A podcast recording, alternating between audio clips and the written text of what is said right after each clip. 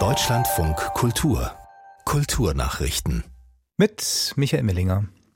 Das Militärhistorische Museum in Dresden hat 2015 und 2016 angebliche Zeitdokumente um das Hitler-Attentat vom 20. Juli 1944 aufgekauft, die mit hoher Wahrscheinlichkeit gefälscht sind.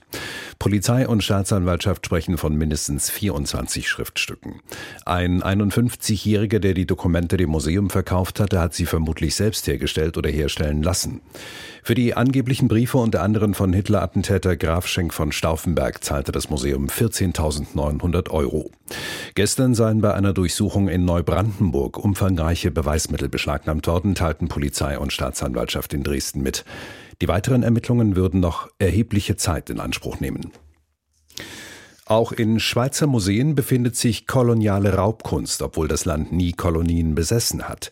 Die Benin-Initiative Schweiz von acht Museen erforscht die Zahl der geraubten Benin-Bronzen aus dem westafrikanischen Königreich in der Schweiz und ob und wie sie an das heutige Nigeria zurückgegeben werden. Aus Zürich Katrin Hondel. Rund 100 Objekte aus dem historischen Königreich befinden sich in Schweizer Museen. Etwas mehr als die Hälfte davon wurde von der Benin-Initiative Schweiz als sicher oder wahrscheinlich geplündert identifiziert. Die Benin-Initiative Schweiz ist ein proaktives Projekt, das von den Museen ausging, ohne irgendwelchen Druck von außen und im Austausch mit nigerianischen Wissenschaftlerinnen und Wissenschaftlern, die von Anfang an in die Forschungen einbezogen waren. Die Präsidentin der Klassikstiftung Weimar, Ulrike Lorenz, vermisst ein eigenständiges Literaturmuseum zur Epoche der Weimarer Klassik. Das sei aber vor allem eine kuratorische Aufgabe und keine, die sich kurzfristig umsetzen lasse, sagte Lorenz dem evangelischen Pressedienst.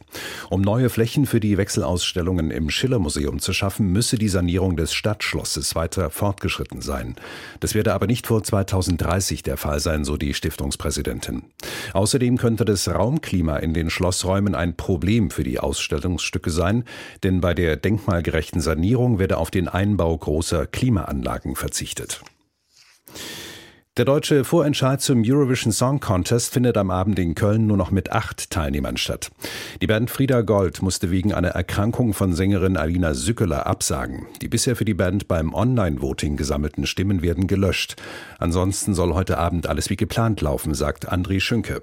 Die Macherinnen und Macher des ESC-Vorentscheids haben sich die Kritik aus dem vergangenen Jahr zu Herzen genommen. Die Bandbreite der Songs ist diesmal deutlich größer. Unser Lied für Liverpool läuft ab 22.20 Uhr im ersten. Schon eine Stunde vorher beginnt die Sendung Alles Eurovision live in der ARD Mediathek. Der heutige Sieger des Vorentscheids kann am ESC-Finale am 13. Mai in Liverpool teilnehmen. Großbritannien springt als Gastgeberland für die von Russland angegriffene Ukraine ein, die den Wettbewerb 2022 in Turin gewonnen hatte.